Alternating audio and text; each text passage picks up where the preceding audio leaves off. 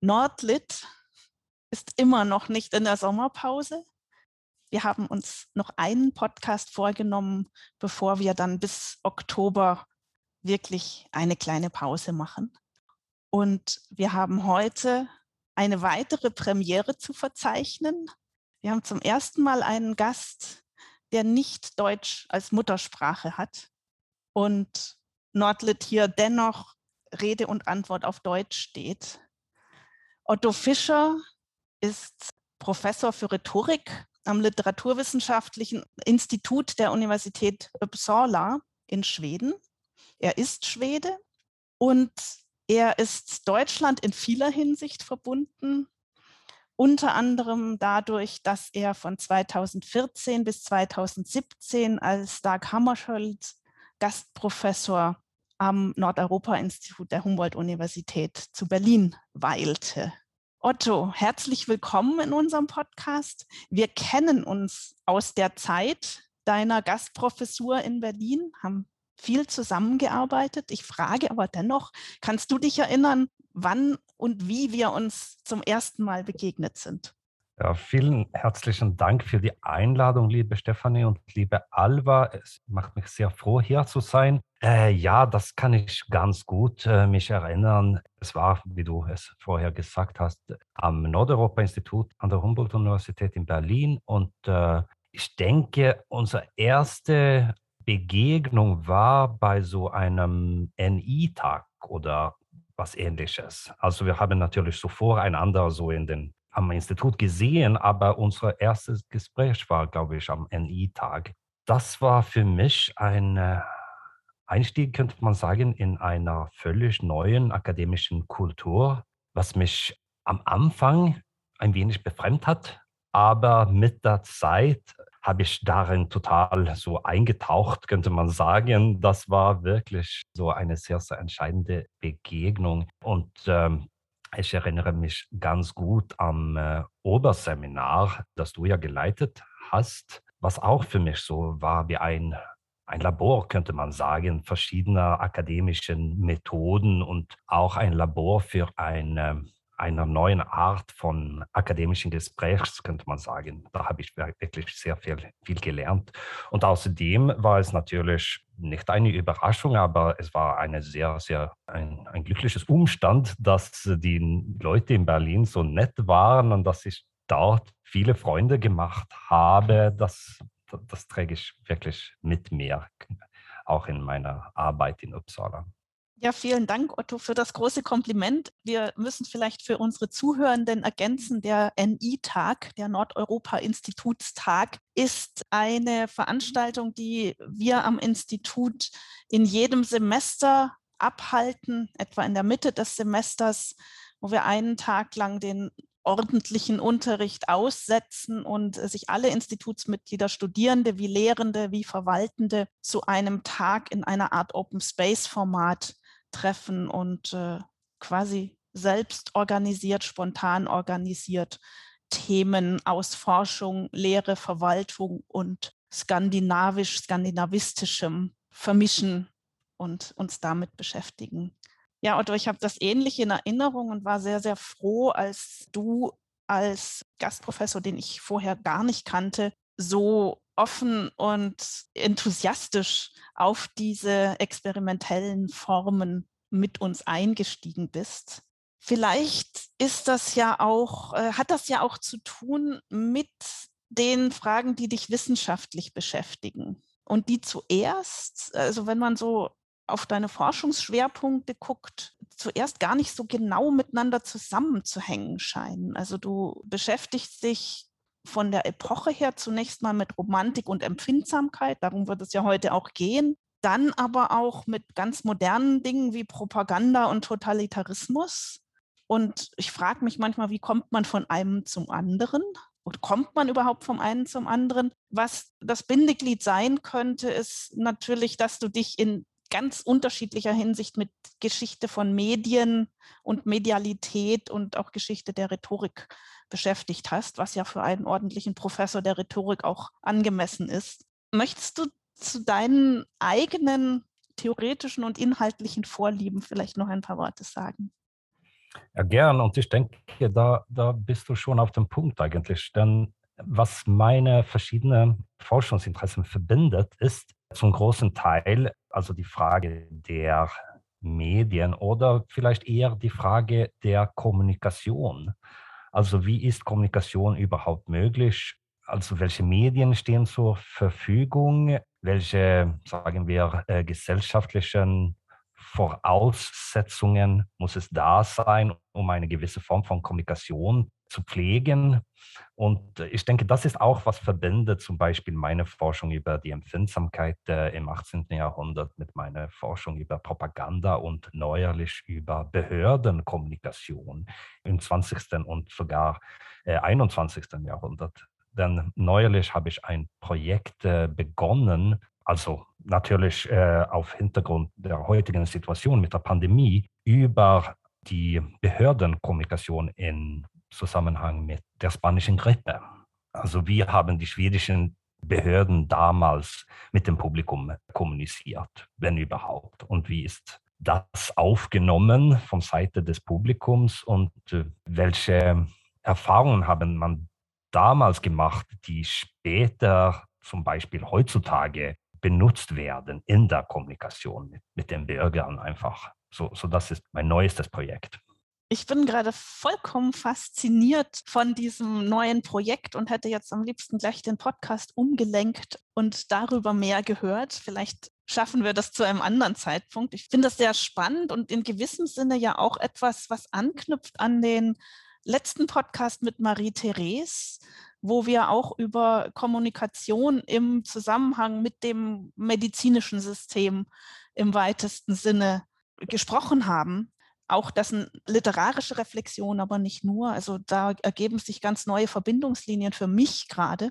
Aber das soll nicht heute unser Thema sein. Aber wir sehen daran schon, dass Otto, du nicht so ein ganz typischer Literaturwissenschaftler auch bist, der sich nun nur mit äh, im engeren Sinne literarisch, belletristischen Texten beschäftigt. Aber du tust das auch. Verstehst du dich selbst als Literaturwissenschaftler eigentlich? Das ist eine sehr, sehr gute Frage. Äh, eigentlich so bin ich ja Rhetoriker. Ich verstehe mich aber nicht als Rhetoriker.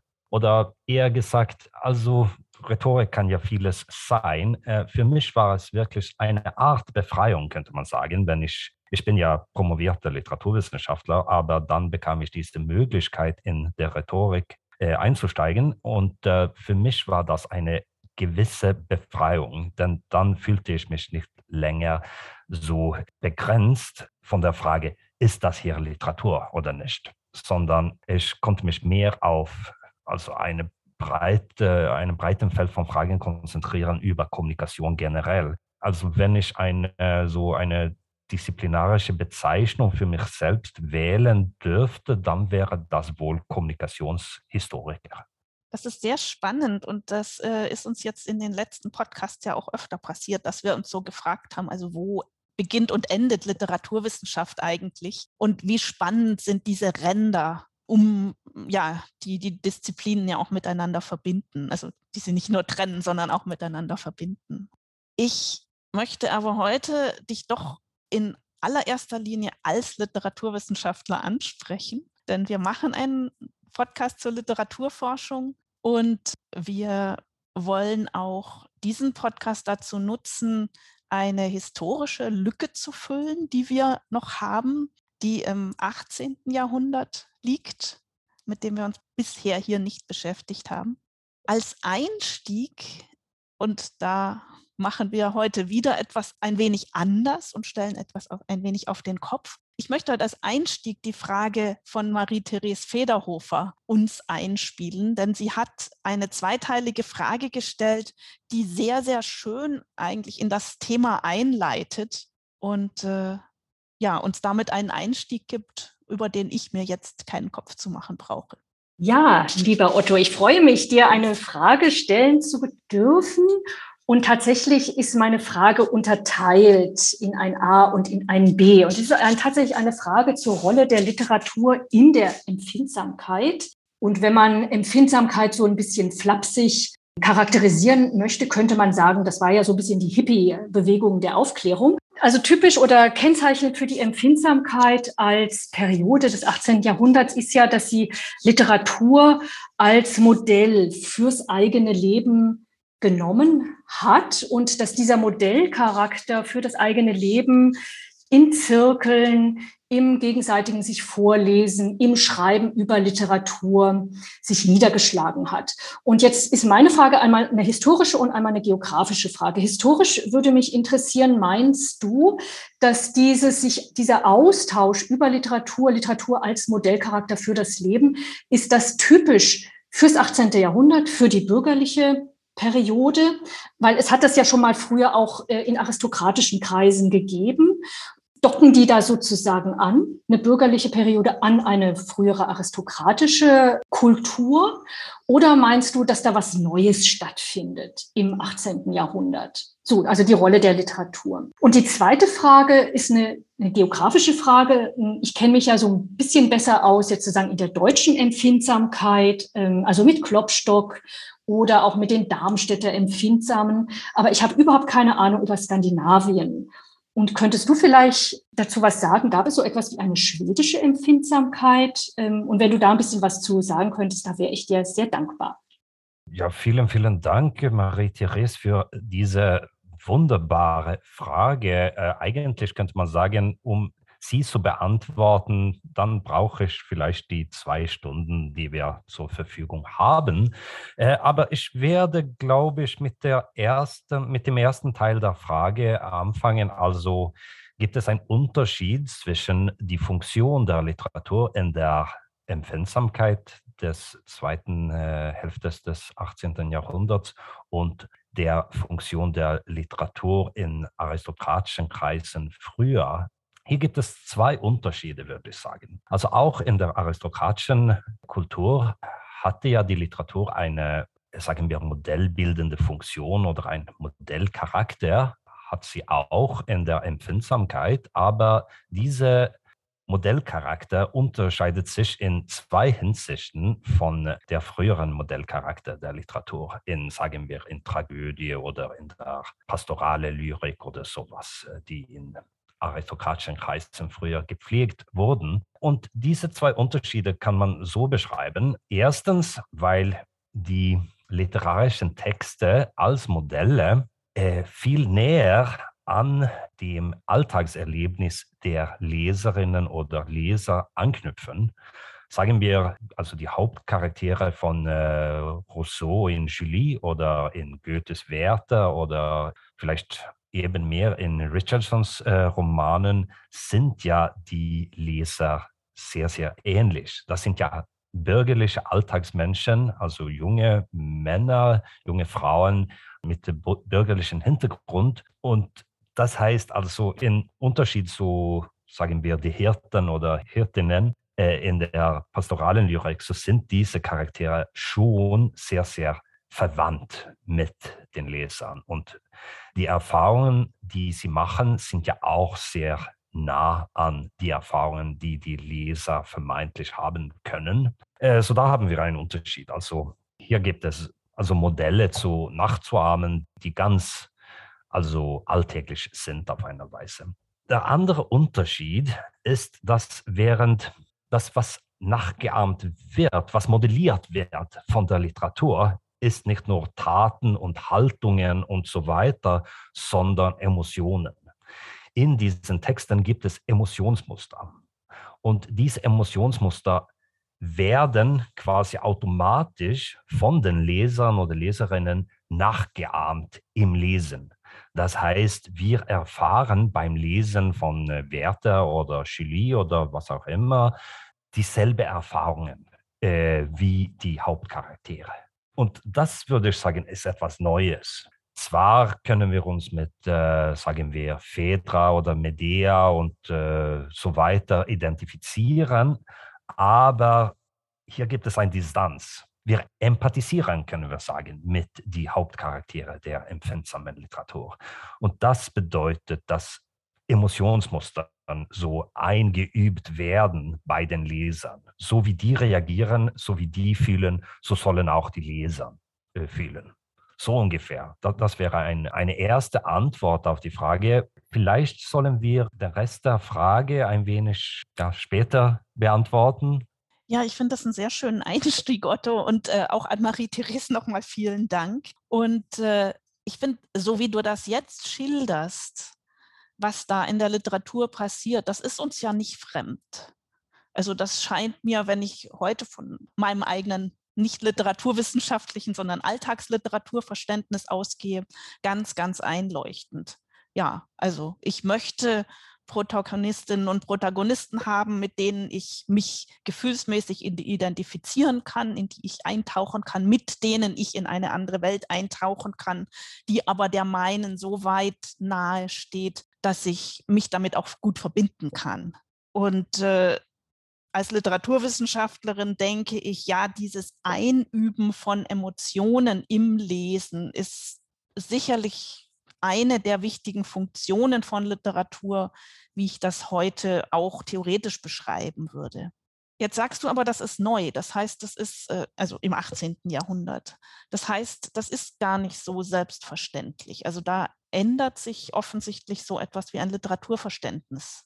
Ja, das das muss man wirklich sagen. Und äh, das hat natürlich auch damit zu tun, also um zu der Frage zurückzukehren ein wenig, also in der aristokratischen Kultur, sagen wir des äh, 17. Oder, oder 16. Jahrhunderts, dann hat natürlich die Literatur einen deutlichen Modellcharakter für das Publikum. Aber hier gibt es, sagen wir, um was soll man tun? Was ist richtig? Richtiges Benehmen. Während im 18. Jahrhundert so geht es mehr um die Modulierung des Inneren der Leser. Also die, sagen wir, die emotionale und erlebnismäßige Infrastruktur des Individuums. So ungefähr. Und das heißt, also sagen wir zum Beispiel Werther, der ist gar nicht in sozialer Hinsicht modellhaft. Wir sollen nicht wie, wie Werther tun aber wir können uns in seinen Gefühle, seinen Emotionen einfühlen, ohne natürlich es zu so weit zu treiben, wie, wie Werte es tun. Aber trotzdem, also als Modell für, für Lebzeiten funktioniert es wunderbar. Wir müssen nur wissen, dass ja, das letzte Schritt her, das soll vermeidet werden. So, so das ist ein Unterschied. Denn genau wie du sagst, äh, sagst äh, Stefanie, also es war damals neu, aber wir erkennen ganz gut diese Funktion von Literatur in unseren eigenen Literaturerfahrungen. Ich würde sogar sagen, sehen wir auf äh, Literaturunterricht in der Schule, dann wird immer die Frage von Identifikation betont. Also die Schüler sollen sich identifizieren können mit den Büchern, die sie lesen. Und das geht manchmal zu weit, würde ich sagen, denn ich denke, die, das Identifikationsvermögen von Menschen ist viel größer, als die Pädagogen manchmal denken. Also man müsse nicht unbedingt ein, ein Buch über das ganz, ganz dicht an der eigenen Erfahrung liegt, lesen. Man kann sich auch sehr, sehr gut mit Menschen von unterschiedlichen Kulturen, Zeiten und so weiter identifizieren. Das ist so ein wunderbares Vermögen. Aber wie gesagt, Literatur und Identifikation, die hängen noch ganz eng zusammen. Ein Unterschied zwischen das 18. Jahrhundert und heute ist vielleicht, dass heute sind die Formen, die wir verwenden in der Literatur, viel, viel mehr nuanciert. Also diese Emotionsausdrücke im 18. Jahrhundert sind oft relativ grob geschildert. Also relativ, die sind relativ primitiv, könnte man sagen. Und das hat natürlich damit zu tun, dass es damals eine Art äh, Entdeckungsfreude gab in Bezug gerade auf die Emotionen. Man hat Ausdrücke ausprobiert, könnte man sagen, fast für das erste Mal. Und daher so sind die natürlich für uns ein wenig fremd, manchmal ein wenig lächerlich sogar. Also die weinen ja unheimlich viel und die erröten unheimlich oft. Und das, das wird ein wenig lächerlich sogar. Aber ich denke, das hat damit zu tun, dass im 18. Jahrhundert war, war das hier ein Feld, das neu zu entdecken war. Nehmen wir zum Beispiel eine Liebesgeschichte wie die zwischen Julie und äh, Saint-Preux in, in Rousseaus äh, Roman Julie oder die neue Eloise. Dann haben wir mit einer Geschichte zu tun, das früher eigentlich keine literarische Bedeutung zukommen könnte, außer vielleicht in einer Komödie oder sowas. Denn es gab was Lächerliches natürlich in dieser sozialen Messalliance. In einer Tragödie könnte man so, äh, sich sowas nicht vorstellen. Aber jetzt nehmen wir diese Gefühle, diese Liebesgeschichte sehr, sehr ernst und dann müssen wir natürlich auch Ausdrücke dafür erfinden. Und äh, dann machen natürlich die Autoren oder Autorinnen äh, ein Experiment, könnte man sagen, die, die manchmal nicht so gelungen ist, vielleicht rein literarisch oder rhetorisch.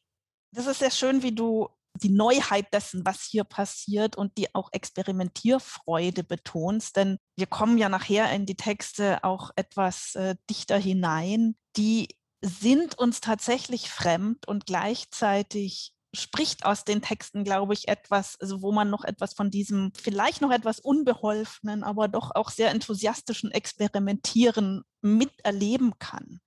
Bevor wir in die Texte gehen oder vielleicht auch noch, uns nochmal Gattungen genau anschauen, ist es aber, glaube ich, wichtig, unsere Zuhörenden ein wenig mitzunehmen und nochmal ein paar Grundbegriffe zu klären. Wir haben jetzt von so vielen unterschiedlichen Dingen, also erstmal haben wir uns in unterschiedlichen Nationalliteraturen bewegt, auch daran liegt, also Nationalliteratur, darüber haben wir im Podcast schon oft besprochen, ist ein, ist ein Konzept des 19. Jahrhunderts, nicht des 18. Jahrhunderts. Also wir waren bei Rousseau, in Schweiz, Frankreich. Äh, wir waren bei Goethe und Werther. In Skandinavien waren wir noch gar nicht, da kommen wir aber noch hin. Marie-Therese äh, sprach von der Hippie-Bewegung der Aufklärung. Wir haben den Begriff Empfindsamkeit, also was ist darunter eigentlich zu verstehen, äh, noch gar nicht so ganz geklärt. Wir haben vielleicht, äh, also ich zumindest habe das so in der Schule gelernt, dass Goethes Werther zum Sturm und Drang gehört. Wo kommt der Begriff her?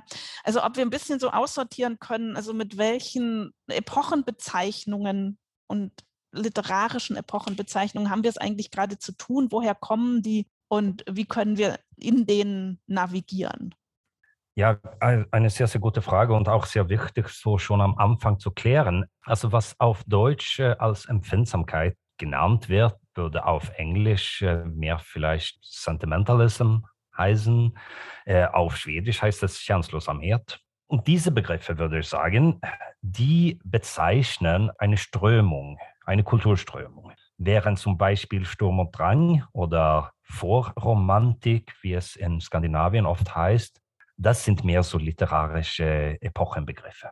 Die Empfindsamkeit dagegen kommt zum Ausdruck nicht nur in der Literatur, sondern auch im Alltagsleben, sagen wir im, äh, im Design zum Beispiel, also wie man äh, das Haus einrichtet, um es zu einem Ort zu gestalten, wo verschiedene Emotionen äh, gemacht werden können. Sagen wir zum Beispiel äh, das Familienleben als etwas Emotionales, wo starke Emotionen die Mitglieder der Familie miteinander verbinden. Das äh, kann man nicht so tun in einem Schlosssaal oder sowas, wo Gruppen von Sesseln so verstreut sind in einem großen Saal, sondern das fordert eine, ein engerer Raum, könnte man sagen, wie eine ein Living Room einfach. So das ist so ein, auch eine Erfindung der Empfindsamkeit.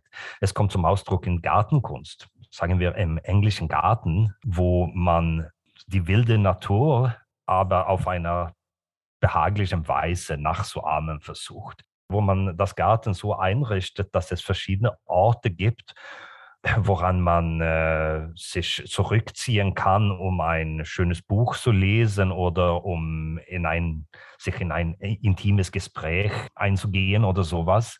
Äh, oder es kommt zum Ausdruck in, in Kunst, sagen wir, in verschiedene äh, kulturelle Praktiken wie das Zeichnen von Schattenrisse, wie das im Briefschreiben. Also sehr, sehr wichtig.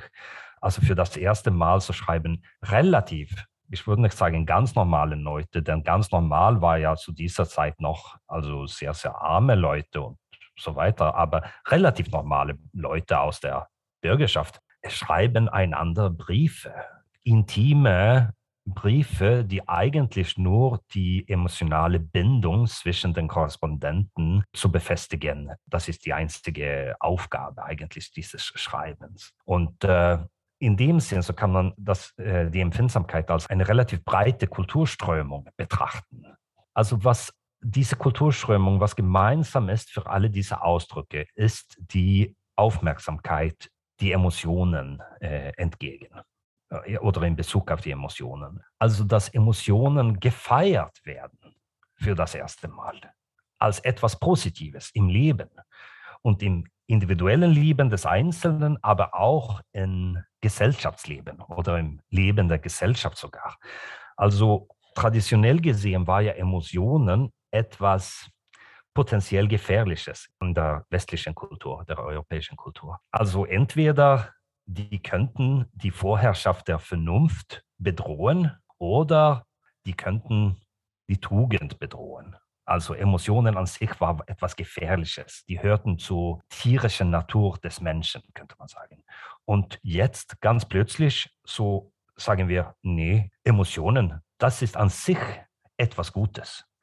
Zwar gibt es böse Taten, die Gesellschaft ist so geordnet, dass Menschen zum Bösen verleitet werden. Aber an sich sind, sind die Menschen gut und als die Emotionen zur Natur der Menschen hören, so sind die auch gut, grundsätzlich.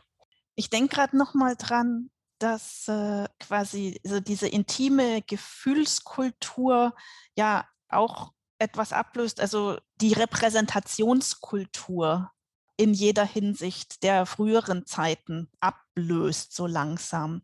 Das ist etwas, worüber wir in dem ersten Podcast mit Joachim Grage gesprochen haben, wo es ja eigentlich auch um Gefühlslenkung ging in diesen barocken Trauergedichten. Aber es war in keiner Weise eine Intimität des Gefühls, sondern es ging in diesen Gedichten um Repräsentation, um auch Hierarchien, also die zu befestigen und die Gefühlslenkung, also in so einen größeren, auch theologischen Kontext einzuordnen. Und mir scheint, was jetzt hier passiert, ist was anderes. Und wenn ich dich richtig verstanden habe, hat das auch mit einem geänderten Bild von Natur zu tun. Ich muss gerade an den englischen Garten denken. Also Natürlichkeit sowohl quasi in der Landschaft als auch im Menschen, also die Natur des Menschen, bekommen einen anderen Stellenwert. Und eine These wäre ja, das geht eigentlich erst dann, wo Natur an sich in diesem Prozess der Zivilisation nichts mehr so bedrohliches ist.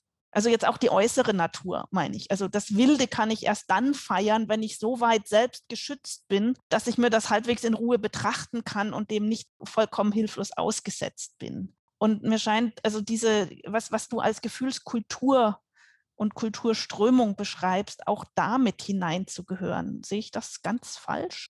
Nee, ganz entgegengesetzt würde ich sagen, du siehst das ganz richtig. Nee, das hat natürlich damit zu tun. Und die Natur wird als etwas Positives äh, aufgefasst, äh, sowohl als die äußere Natur, also wie Wälder und äh, so weiter, und auch die menschliche Natur. Trotzdem äh, muss natürlich die Natur gepflegt werden, auf einer oder der anderen Weise.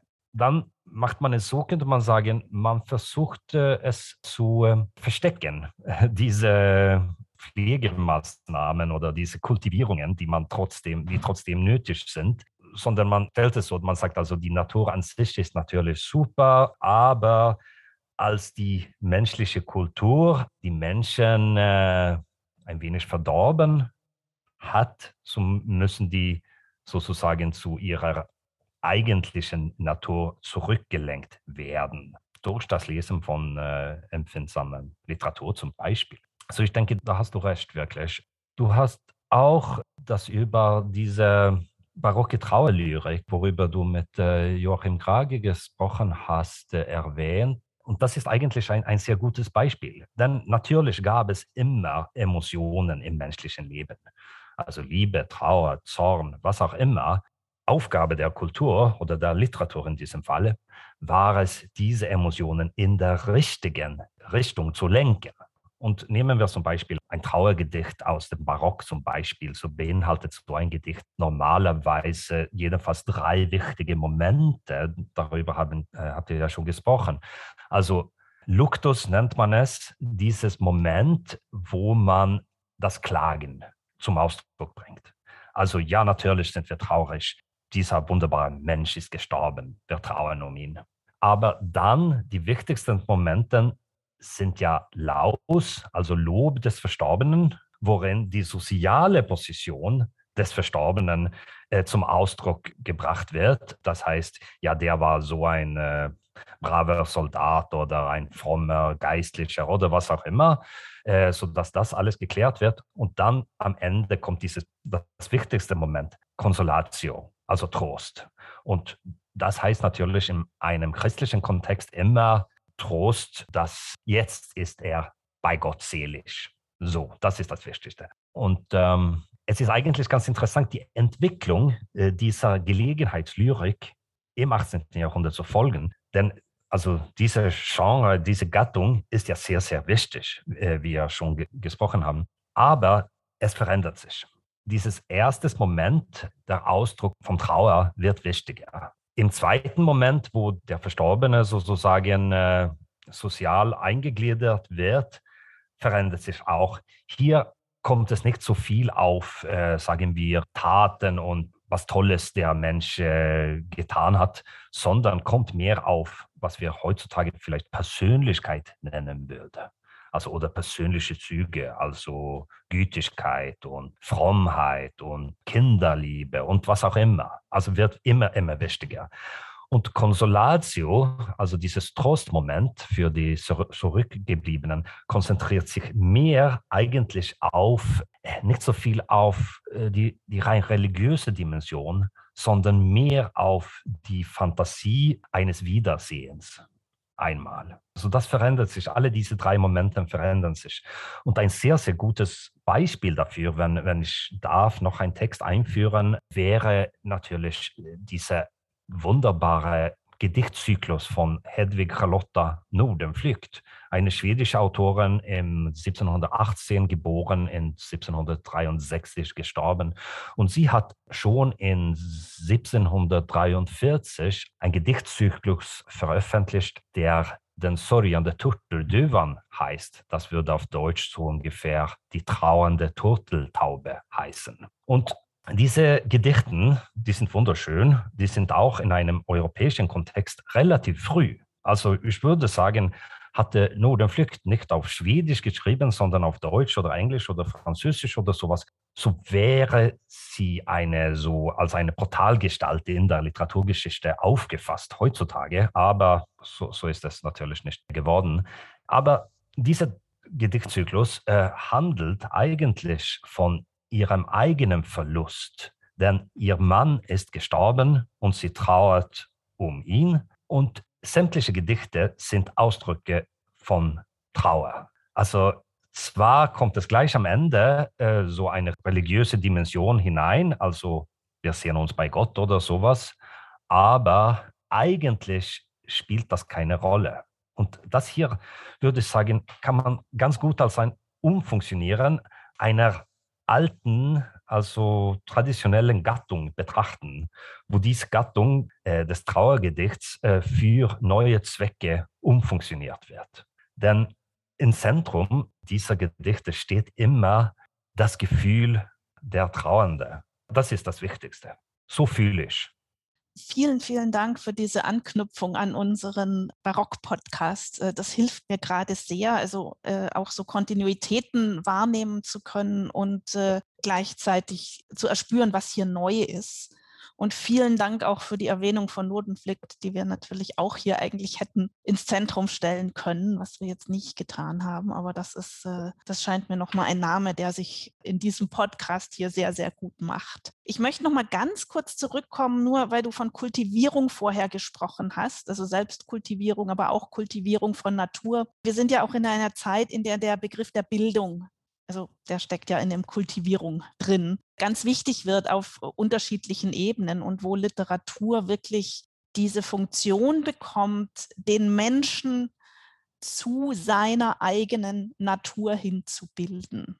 Und äh, das verstärkt sich dann im 19. Jahrhundert, wobei da noch andere dann, äh, Dimensionen dazukommen. Wir brauchen darüber jetzt nicht so intensiv zu sprechen, aber den Bildungsbegriff hätte ich neben dem Kultivierungsbegriff gerne noch hier zumindest mit drin. Und ein zweites, worüber wir ohnehin sprechen wollten und wo du jetzt schon angefangen hast, ist die Frage danach, also mit welche Gattungen treten denn jetzt hier in den Vordergrund? Du hast schon erwähnt, also Nodenflicht und vielleicht auch andere knüpfen an diese Tradition der Gelegenheitsdichtung an und machen etwas damit. Du hast auf der anderen Seite Briefe erwähnt, die also quasi als intimes Genre auf einmal wichtig werden oder ist das also ist das neu und äh, oder wir hatten dann in anderen Podcasts über die Bedeutung also im 17. Jahrhundert vor allem des Theaters gesprochen. Du hattest auch Tragödien erwähnt vorher und Komödien, die ja auch so etwas wie Leitgattungen waren. Was sind denn die Hauptgattungen, würdest du sagen, der Empfindsamkeit? Das ist eine sehr, sehr gute Frage, die eigentlich auf zwei unterschiedlichen Weisen beantwortet werden kann. Auf der einen Seite würde ich sagen, ist der Roman die wichtigste Gattung überhaupt. Und äh, man könnte zum Beispiel im 18. Jahrhundert mit dem russischen Kultur- und Literaturtheoretiker Michail Bachtin von einer Romanisierung der ganzen Literatur im 18. Jahrhundert sprechen.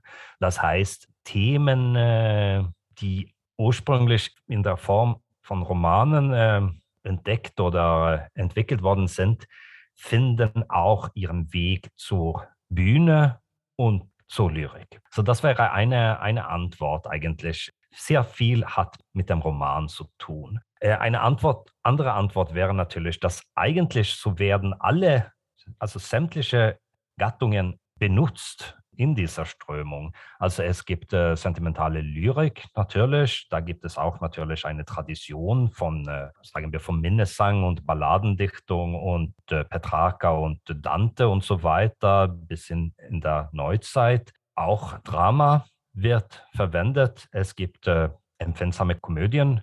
In der französischen äh, Literatur spricht man von Comédie äh, la moyante, das heißt ungefähr sehr impressende Komödie oder sowas, wenn man das auf Deutsch sagen kann, oder weinerliche Komödie oder sowas. Es gibt natürlich, sagen wir, empfindsame Tragödien. Also auf einer Weise kann man sagen, eine, eine frühe Tragödie von Lessing wie Miss Sarah Sampson ist natürlich in verschiedenen Hinsichten sehr, sehr empfindsam. Doch würde ich sagen, was die Bühnendichtung der Empfindsamkeit betrifft, so gibt es eine, eine gewisse Reibung hier. Also wie zum Beispiel Clemens vorher im Podcast über Holberg berichtet hat, so war ja ein Theatererlebnis damals ein kollektives Erlebnis. Also man, man hat als Kollektiv teilgenommen an der Aufführung. Und es liegt ein wenig in dieser empfindsamen Ausdrucksformen, dass sie von einem Publikum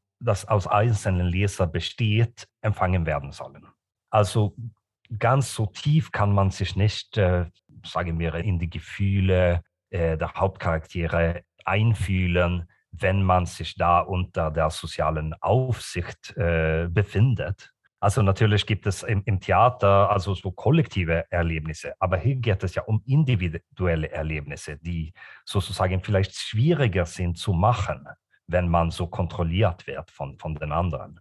So eigentlich, aber eine kurze Antwort wäre natürlich in alle Gattungen. So gibt es so Versuche, in einer empfindsamen Richtung zu gehen. Und äh, du hast auch der Brief erwähnt. Und der Brief ist natürlich sehr, sehr wichtig. Also in dieser empfindsamen Kultur, so gehörte ja das Briefschreiben. Das war sozusagen ein, ein Obligat für jeden eigentlich. Äh, und ähm, hier hatte man ja die Möglichkeit, also dieselbe Ausdrucksweise, wie man vorher in schönen Romanen äh, gelernt hat, selbst zu benutzen in einer Korrespondenz mit den Freunden oder mit der Geliebte oder was auch immer. Und eigentlich total zentral für die empfindsame Literatur ist eigentlich der Briefroman. Und äh, der große Name hier ist natürlich der englische Autor Samuel Richardson, mit seinen drei großen Briefromanen Pamela, Clarissa und äh, Sir Charles Grandison. Also Richardson war ursprünglich nicht Autor, sondern er war Buchdrucker und Verleger. Und er hatte eine Sammlung von Musterbriefe gemacht, also die er verkaufen konnte, also als ein Vorbild für jeder, der korrespondieren möchte. Und in dieser Sammlung, die verschiedene Beispiele von verschiedenen Briefgattungen äh, beinhaltete, so gab es auch eine Reihe von Briefen einer jungen Frau an seinen Eltern, also Familienbriefe. Und diese Sammlung, die eigentlich nur als ein Musterbeispiel äh, gedacht war, hat ihm dann inspiriert zu dieser, diesem Roman Pamela, äh, worin eine, eine junge Frau seine prekäre, könnte man sagen, Situation in Briefen an den Eltern schildert. Und das Wichtigste ist ihre emotionale Erlebnisse. Denn also Briefromane gab es schon früher, im 17. Jahrhundert zum Beispiel. Aber da hat man den Brief mehr als ein dramaturgisches Mittel äh, verwendet. Sagen wir zum Beispiel äh, ein gestohlener Brief oder eine, ein geheimer Brief, die so aufgefangen wird vom Gegner und so weiter. So hat man es auf verschiedene Weisen äh, benutzt. Aber jetzt benutzt man äh, die Form des Briefes, um die emotionale Interiorität, könnte man sagen, dieser jungen Frau Ausdruck zu geben.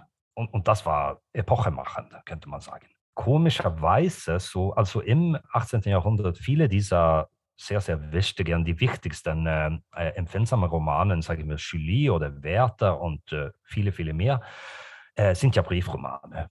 Und dann plötzlich um 1800 ist die Gattung verschwunden. Ganz total. Und, und das, dazu würde ich gern zurückkommen, was, was eigentlich danach passiert mit diesen Ausdrucksformen. Ja, danke schön. Wobei ähm, im 19. Jahrhundert gibt es ja dann auch wieder Briefromane oder so Elemente von Briefromanen. Da wird es äh, beim nächsten Mal auch drum gehen, aber so weit vorblicken möchte ich jetzt noch gar nicht. Ich finde das sehr schön, dass du diese Gattungsfragen gestellt hast und ähm, auch gesagt hat, dass es vielleicht so gewisse Widersprüche gibt oder manche Gattungen sich vielleicht nicht ganz so eignen wie andere. Und ähm, ich denke gerade dran, mit äh, dem Text, mit dem wir uns jetzt ja als erstes beschäftigen wollten, Johannes Ewalds Balders Tod, das ist jetzt plötzlich was ganz anderes. Ein heroisches Singspiel ist der Titel, also der Untertitel, und ein Preisgedicht steht dann noch dabei. Das ist erstmal befremdlich und die Frage ist, was, was ist das eigentlich? Aber bevor wir da reingehen und das vielleicht dann auch am Titel aufhängen, würde ich dich gerne äh, erstmal bitten, uns ein wenig zu informieren, mit wem wir es hier zu tun haben, also wer dieser Autor Johannes Ewald eigentlich ist und ihn vielleicht in seinen dänischen Kontext zunächst mal einordnen. Und dann äh, können wir mal gucken, was es mit dem Tod Balders eigentlich zu tun hat und was der nun ausgerechnet mit Empfindsamkeit zu tun hat. Ja, also Johannes Ewald, der dänische Dichter, ist in vielen Hinsichten ein, ein Portalgestalt der, der dänischen Literatur überhaupt natürlich. Also wirksam als Lyriker, Dramatiker, auch Prosaschriftsteller. Er wurde in 1743 geboren, ist schon in 1781 gestorben, also sehr, sehr jung. Und er verkörpert, könnte man wirklich sagen, diese Beschreibung der Empfindsamkeit als äh, die Hippie-Bewegung der, der Aufklärung. Der war wirklich so ein, ein Dropout auf eine Weise. Er wurde, also er war Sohn eines sehr, sehr äh, wichtigen Geistlicher in, in Dänemark damals und hatte so wirklich alle so sowohl soziale als ökonomische Voraussetzungen, eine ganz guten äh, Karriere zu machen. Aber schon relativ früh ist er, was sagt man eigentlich, so ein Dropout oder ein äh, er ist ausgestiegen. Ein Aussteiger. Sagen. Ein Aussteiger aus, äh, aus dem bürgerlichen Leben. Und äh, er hat sich zum Beispiel versucht, Soldat zu werden im äh, Siebenjährigen Kriege. Das ist nicht sehr gut gelungen für ihn, glücklicherweise, glaube ich. Und hat überhaupt eigentlich keine bürgerliche Existenz. Er war auch sehr früh äh, trinksüchtig und trotzdem hat er alle diese wunderbare Texte geschrieben. Also man, man könnte sagen, ich habe ja vorher gesagt, also Werte waren nicht modellhaft an sich. Seine Gefühle waren es nicht seine, sagen wir, seine Lösung auf die emotionalen Konflikte. Also Johannes Ewald war einer, der wirklich so die Empfindsamkeit in seinem eigenen Leben so weit getrieben hat, dass er also sozial scheiterte. Äh, seine Grundtragödie laut ihm selbst war eine unglückliche Verliebtsein in einer jungen Frau, Ernst. Und äh, sie wurde mit einem anderen verheiratet und seitdem hat er gesagt, also ich steige aus, das, das bringt nichts. Äh, ich will nur trinken und dichten und so weiter. Trotzdem hat er also sehr viel geschrieben, besonders als Dramatiker war er sehr, sehr wichtig, könnte man sagen. Was diesem Drama betrifft, äh, also Balders Tod, äh, so war es wirklich ein totaler Erfolg, sowohl dramatisch als auf verschiedene andere Arten. Du hast gesagt, äh, ja, hier haben wir mit ein, ein Heldengedicht zu tun. Und äh, ja, das stimmt ja. Das äußere Schein nach. Denn hier könnte man sagen, er hat diese Form so parasitär aufgegriffen, um es zu was ganz anderes zu machen. Denn ist wirklich Balder ein Held? Das lässt sich fragen. Das, das ist ein sehr, sehr interessantes Thema. Ich mag das gerade sehr, dass du den Parasiten jetzt auch noch aufgreifst, der uns in einem ganz anderen Podcast beschäftigt hat und äh, das auf diese Gattung beziehst. Parasitär äh, würde ich sagen, ist das ja in sehr vieler Hinsicht. Also wir haben, ja, du sagst also, das ist ein Heldengedicht, auch noch ein heroisches Singspiel im Übrigen. Also da auch nochmal kommt nochmal ein Element rein, also dieser Gesang, der ja auch eine bestimmte Wirkung hat, die ich äh, jetzt über die Lektüre oder wir über die Lektüre hier gar nicht nachvollziehen können. Also wie wirkt das auf der Bühne? Was wird da eigentlich gesungen? Wie wird es gesungen? Welche Musik haben wir dazu? Also ich glaube, darüber kann ich zumindest heute gar nichts sagen, weil ich das nicht kenne. Aber das mitzudenken ist wahrscheinlich ganz wichtig. Gleichzeitig, also das Singspiel ist ja auch eine etablierte Gattung. Und jetzt macht äh, Ewald hier sein eigenes draus. Und ja, die Frage nach dem Helden, also ist das eigentlich ein Held, die sollten wir uns vielleicht nochmal genauer angucken und diese Balder-Figuren angucken. Was mich aber auch interessiert, ist der Stoff selbst. Also wir haben vorher so nett darüber gesprochen, dass also jetzt hier es Identifikationsfiguren gibt, also bürgerliche Figuren, die also ihren Leserinnen oder ZuschauerInnen relativ nahe stehen, aber das ist ja hier noch gar nicht der Fall, erstmal, sondern wir haben es mit mythologischen Figuren zu tun. Also wir haben irgendwie einen Stoff aus Saxo und der Edda oder der eddischen Dichtung, der hier umgesetzt wird in so ein heroisches Singspiel, spielt in Norwegen, er sagt es. Also ist auch etwas erhabener als Dänemark ganz offensichtlich. Was hat es denn damit auf sich und was tut das in unserer Epoche oder in dieser Strömung? Ja, das ist äh, eigentlich eine gute Frage und äh, eine, eine Frage, die tatsächlich auch im Drama selbst gestellt wird, könnte man sagen. Aber es gab, gab natürlich unterschiedliche parallele Strömungen zu dieser Zeit. Eine solche Strömung war natürlich die Entdeckung des Altnordischen. Und es gab verschiedene Versuche, dieser Stoff äh, für die Literatur oder für die, für die, sagen wir, die, die Literatur der Gegenwart zugänglich zu machen. Entweder man könnte es so machen, dass man nehmen einfach die, die Namen, also Freya statt äh, Venus und äh, Odin statt Jupiter oder was auch immer. Das wäre eine, eine Weise, das zu machen. So diese dieses Interesse für das Altnordische ist sehr, sehr stark. Und äh, Johannes Ewald hat das nicht nur hier, sondern auch zum Beispiel in Rolf Krake untersucht, was so eine Wikingergeschichte ist. Und das war natürlich, hier haben wir mit einer Preisschrift zu tun, die sich an äh, das Geschmack der Zeit richtet auf eine Weise. Und dann passt es ganz gut mit ein, mit ein äh, altnordisches Thema. Sobald man aber beginnt, das Drama zu lesen, so findet man, findet man, dass Balder eigentlich sehr, sehr schlecht in diesen Rahmen passt. Also er ist ja im, im Drama, er ist ein Halbgott, er ist identisch mit, äh, mit dem Balder äh, aus der Edda-Dichtung, aber eigentlich nicht. eigentlich ist er, würde ich sagen, ein moderner, verliebter, sehr, sehr empfindsamer Mensch. Einfach. Und äh, das wird ja auch im Drama so kommentiert von seinem Bruder Thor, der Donnergott, der mehr eigentlich in Character ist als so Asa-Gott. Und der sagt ja, also du bist ja so also viel zu empfindsam. Du trauerst um einen Mädchen. Was, was heißt das? Passt das sich? Schickt das sich für ein, für ein Asagott wirklich? Und er findet natürlich nein, aber Balder beharrt wirklich auf seine Emotionen und verbleibt in, in dieser Position. Und in dem Sinn haben wir natürlich hier mit, sagen wir, ein modernes Drama, äh, so das in dieser altnordischen Form verkleidet ist könnte man sagen. Aber seine Emotionen sind total modern und äh, eigentlich heroisches Singspiel, ja klar, aber er ist eigentlich nicht heroisch.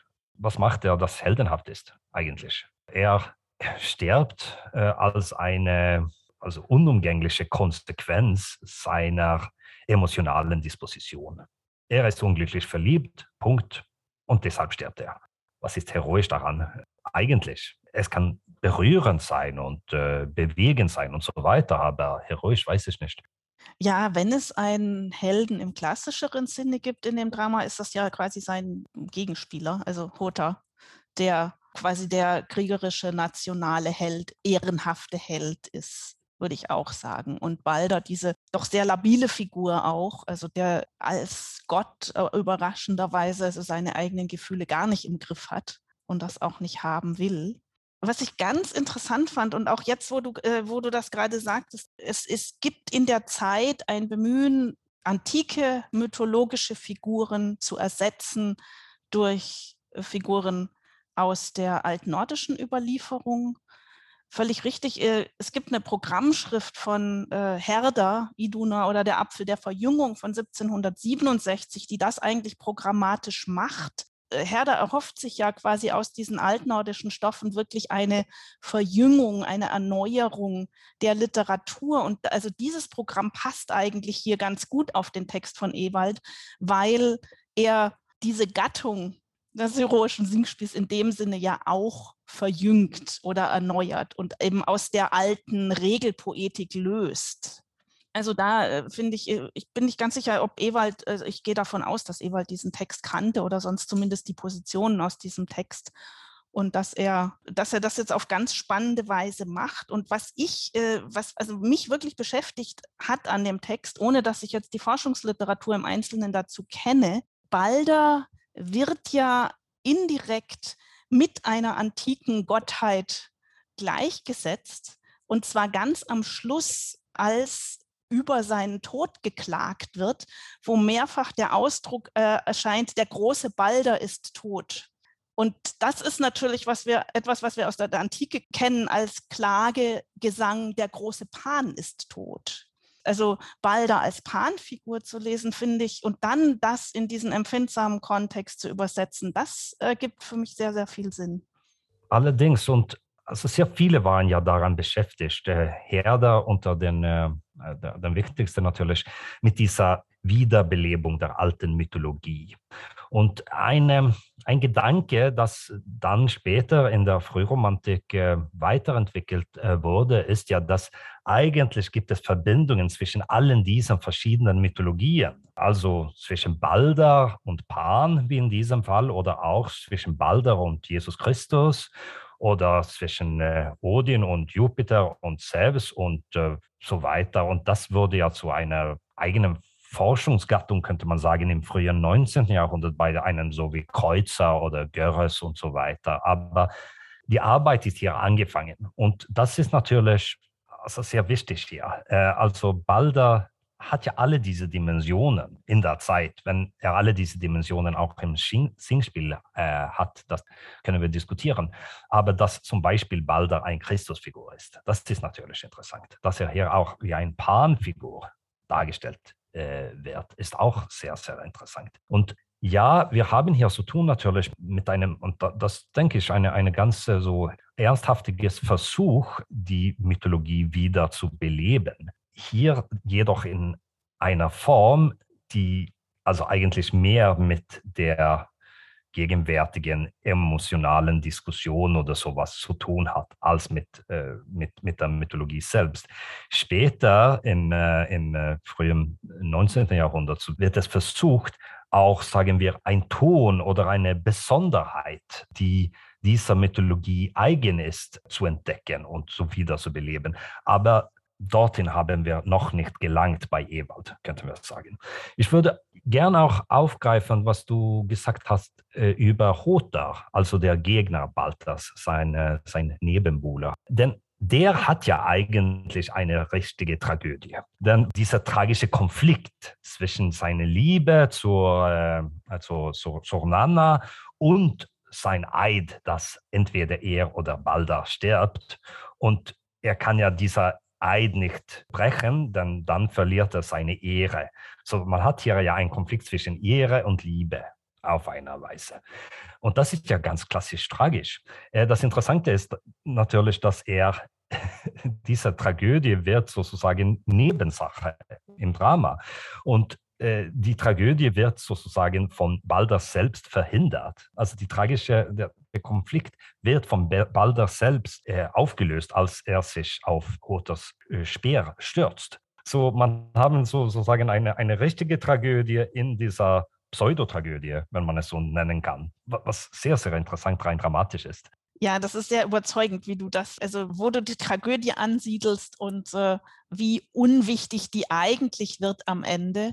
Also so ehrenhaft Hoter dann ist, für den löst sich das alles ja am Ende in, in Wohlgefallen auf und so komisch erratisch, wie diese Balder-Figur äh, durch das äh, Drama springt, also der dann also quasi ja an sich selbst zerbricht, könnte man sagen. Und äh, ich wollte nochmal sagen, dass mir scheint, dass diese Art von Rezeption oder Umdichtung von nordischer Mythologie oder wie man das nennen möchte, also von diesen äh, mittelalterlichen Texten, eigentlich unglaublich kreativ ist und sich noch auf einer Ebene befindet, die noch nicht diese ganzen Stoffe so sehr stark in so eine Nationalmythologie einordnen. Also das ist da, aber es ist noch nicht so ausgeprägt wie im 19. Jahrhundert, wo das dann auf wirklich nationale Ideologien stär immer stärker festgelegt wird.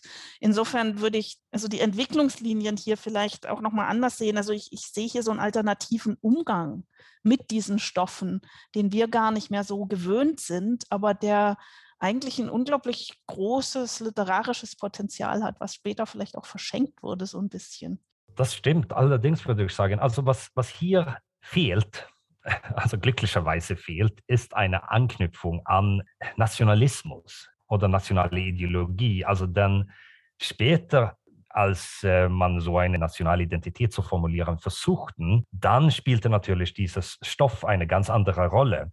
Hier war man zwar interessiert in der eigenen Geschichte und in der eigenen Kultur, aber nicht auf einer notwendigerweise nationalistischen Weise.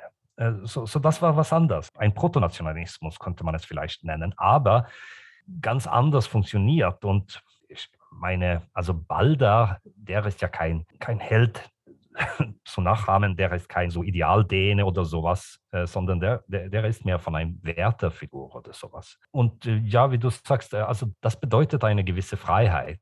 Also hier haben wir vielleicht mit einer alternative Entwicklungslinie zu tun, die dann später nicht verfolgt worden ist.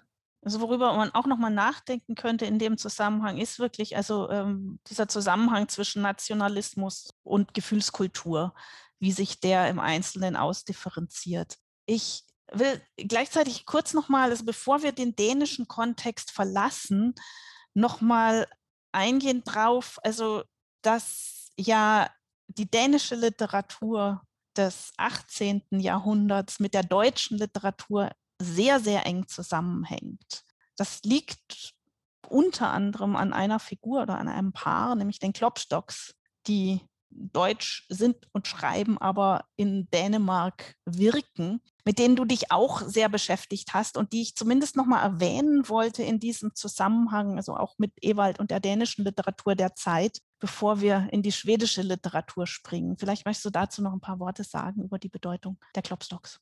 Ja, gerne. Also erst äh, natürlich die deutsch-dänische Literatur- und Kulturbeziehungen im 18. Jahrhundert. Also die Länder sind ja Nachbarn und außerdem so war ja die politische und ökonomische Elite in Dänemark zum großen Teil, also deutschsprachig äh, zu dieser Zeit. Es gab im Kreis um Bernstorff, also der dänische Staatsminister, der war ein großer Beförderer von Literatur, sowohl dänische als deutsche Literatur und er war auch ein Beförderer von Klopstock und auch von Ewald und später von Bergisen und so weiter. Dann später hinein im 18. Jahrhundert so hat diese Gruppe um Bernstorff seine, seinen Einfluss verloren und man bekommt auch eine, sagen wir, antideutsche dänische Kulturbewegung unter Gulbert, also der spätere Staatsminister. Aber ursprünglich äh, so, so haben wir hier eine sehr, sehr enge Verbindung. Äh, Klopstock war ja ein Erneuerer, könnte man sagen, in der deutschen Literatur in vielen, vielen Hinsichten. Äh, nicht zuletzt, was der Wiederbelebung der Mythologie betrifft oder der altgermanischen Themen und so weiter. Aber sein wichtigster Einsatz, könnte man sagen, in der Literatur war ja sein Epos, der Messias, äh, die Passionsgeschichte von Jesus Christus in Form eines Hexameter-Epos darzustellen. Das ist ja ein wenig eine andere Geschichte die relativ wenig mit, mit Skandinavien zu tun hat, obwohl die in, äh, in Dänemark äh, wohnten. So kann man sagen, so ist das mehr eine hamburgische Geschichte auf einer Weise und eine deutsche Geschichte. Nachdem wir mit dem dänischen Kontext sicherlich nicht fertig sind und es noch mehrere andere spannende Autorinnen und Autoren auch gäbe in der Zeit, möchte ich doch noch mal erinnern an den zweiten Teil von Marie-Therese Frage, nämlich danach, wie sieht das eigentlich in Schweden aus? Und gibt es so etwas wie eine schwedische Empfindsamkeit? Nun hast du äh, vorhin schon einen Namen erwähnt. Notenpflicht ist natürlich wichtig, aber dennoch äh, nochmal zu dem größeren schwedischen Kontext. Ja, es gab bestimmt eine schwedische Empfindsamkeit. Genauso wie in ganz Europa sind diese Texte rezipiert worden in Schweden.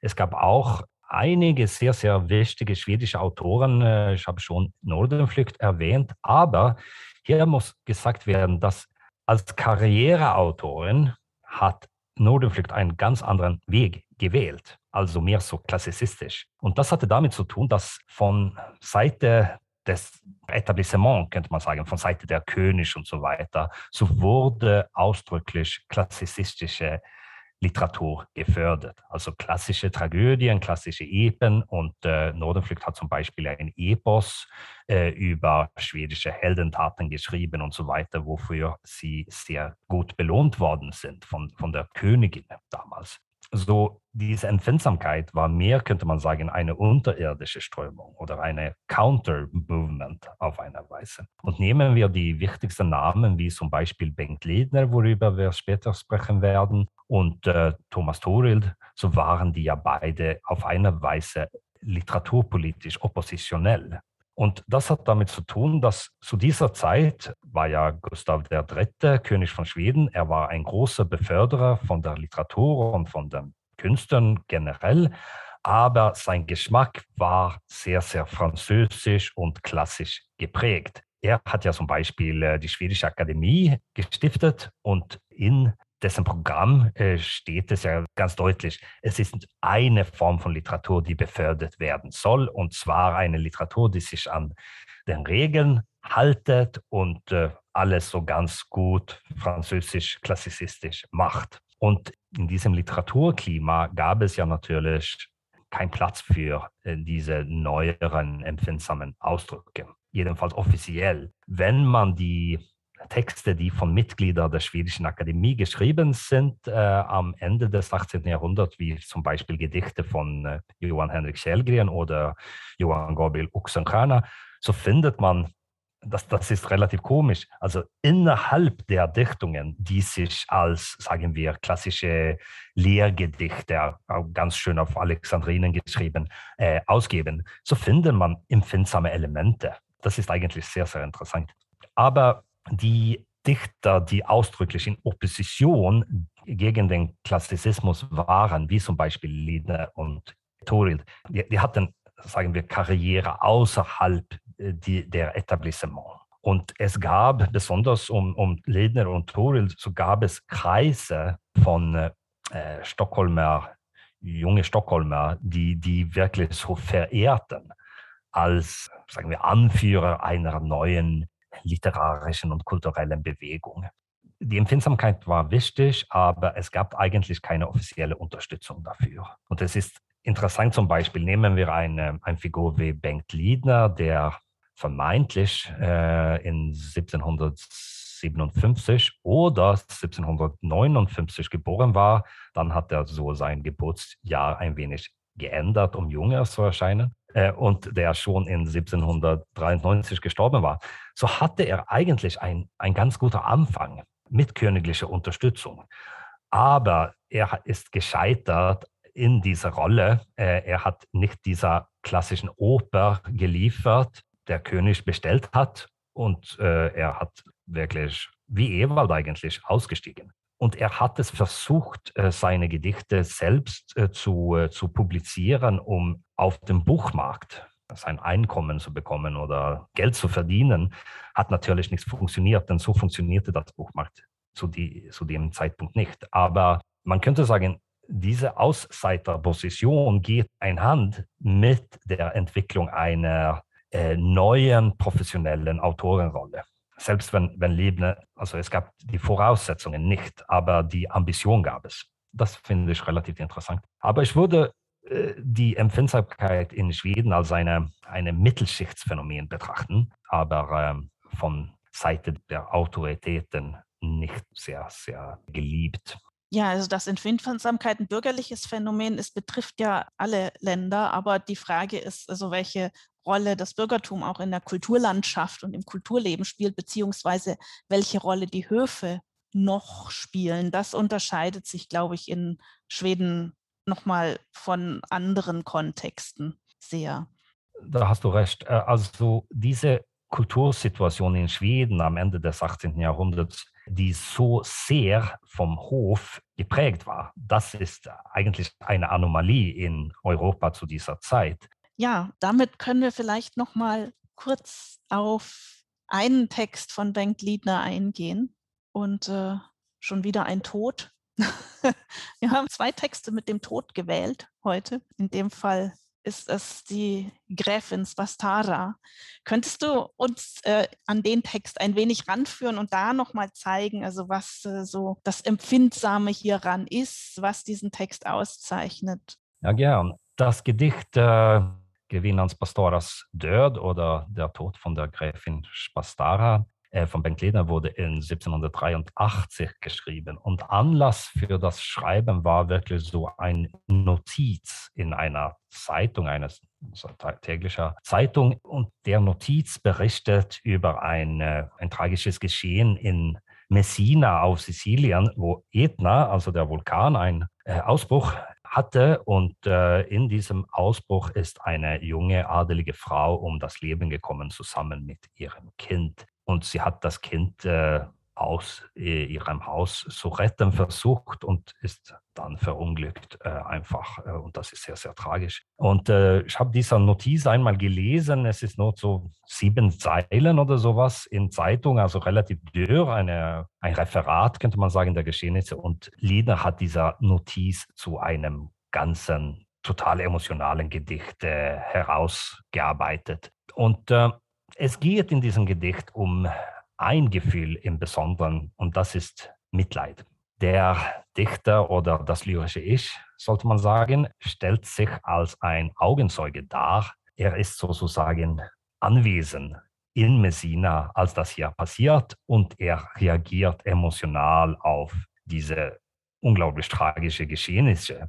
In diesem Gefühl von Mitleid, das ist so, könnte man sagen, ein Metagefühl im Gedicht in dem Sinn, dass die Gräfin, die Spastara, erlebt natürlich auch eine Menge Gefühle. Also natürlich, das hört sich vielleicht ein wenig blöd an, aber in, in dieser tragischen Situation äh, vor allem äh, die Mutterliebe, aber auch die Liebe zum äh, Ehemann.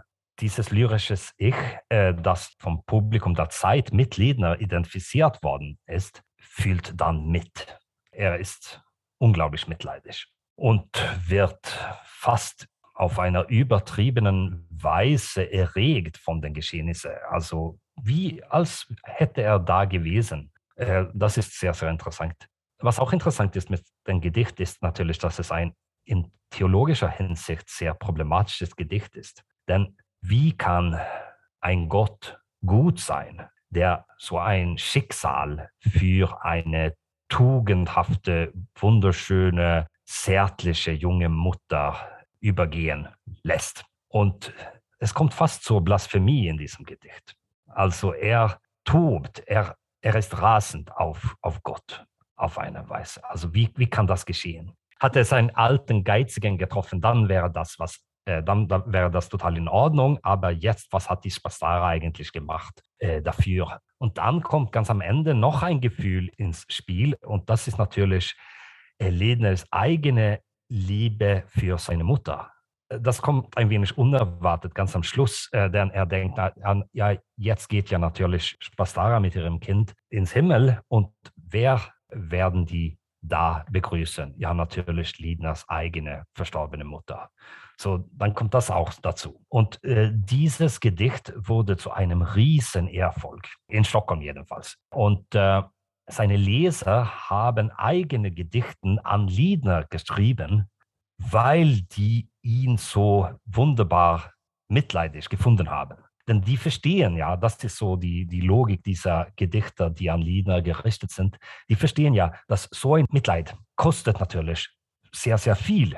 Und dass Liedner hier seine Emotionen zum Ausdruck gebracht haben, das hilft die Leser auch mitleidig zu werden.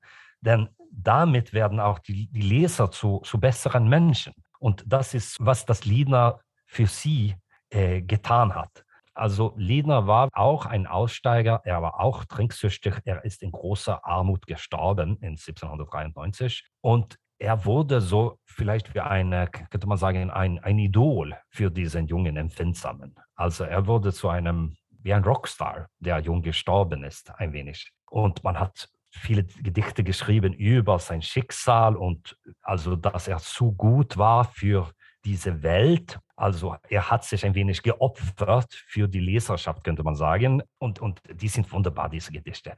Und es gab da wirklich so ein, ein Rockstar-Vibe, äh, um in einer anderen Sprache zu steigen, äh, um Ledner. Und äh, er war auch sehr, es ist sehr interessant eigentlich, er war auch sehr bewusst, dass er diese Rolle hatte in der Öffentlichkeit. Also er spielt auch diese Rolle auf verschiedene Wirtshäuser und so weiter in Stockholm. Er war auch befreundet mit Bellmann zum Beispiel, äh, wo man auch Elemente dieser Empfindsamkeit finden kann. Äh, aber äh, ein wenig wie, wie Bellmann, so spielt er eine Rolle in der Öffentlichkeit damals. Äh, sehr, sehr interessant.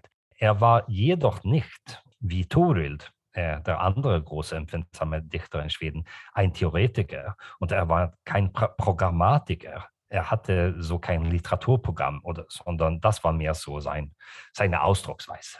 Ich musste gerade dran denken, das ist ja, äh, also wir sind wieder bei diesem Thema natürlich des Einfühlens. Und hier ist es jetzt äh, ja quasi eine, naja, man könnte sagen, eine Autorfigur, die sich einfühlt und die also diese Gefühlsschule dann darüber vermittelt ich musste auch dran denken, dass äh, was, was hier passiert, und du sprachst von Blasphemie und dass also die äh, quasi etablierte Religion hier nicht so richtig funktioniert.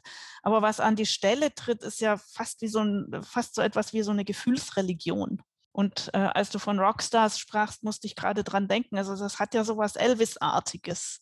Ne? Also wo sich ein Kult um einen Star äh, formiert, der dann also zu weiteren literarischen oder auch anderen kulturellen Ausdrücken wieder führt. Finde ich gerade sehr spannend. Und was wir in dem Gedicht haben, ist ja, also was, was auch nochmal auftaucht, worüber wir vorher gesprochen haben, ist dieses Verhältnis Natur und Kultur. Also wir haben es ja hier mit einem Naturereignis zu tun. Also das ist eigentlich jetzt nicht eben gerade nicht diese gezähmte Natur oder diese Natur, von der, die man bewundert, von der man sich geschützt glaubt, sondern es ist ein katastrophales Naturereignis, eine Naturkatastrophe, der die Menschen hilflos ausgesetzt sind wieder und die zu dieser Tragödie führen. Also ich finde das schön, dass diese beiden Elemente gerade nochmal in diesem einen Gedicht hier sind.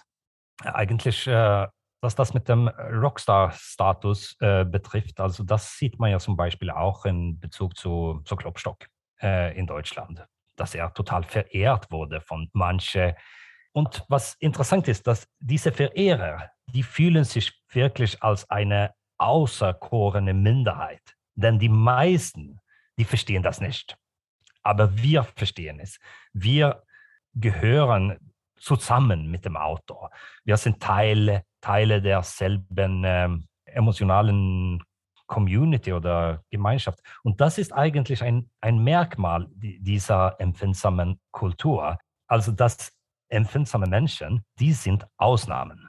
Die meisten Leute, die treiben herum im Alltagsleben und was anderes, aber die haben nicht die Kapazität oder die, die Fähigkeit, diese starke Emotionen zu erleben. Und die haben auch nicht die Fähigkeit, diese Literatur zu schätzen auf der richtigen Weise. Das kommt eigentlich schon bei Nordenflucht vor. Das ist also relativ früh in 1743. Da gibt es im Gedichtzyklus ein Vorwort, wo ein fiktiver Herausgeber sagt, also ich habe diese traurige Lieder gehört, die Turteltaube, also Nordenflügt, ist in ihrem Trauer, hat sich zurückgezogen von der Welt. Sie sitzt auf dem Lande und sie trauert um ihren Mann und sie singt jämmerliche, aber wunderschöne Lieder. Aber die Ausgabe dieser Gedichte richtet sich eigentlich nur an einer Person, eine gemeinsame Freundin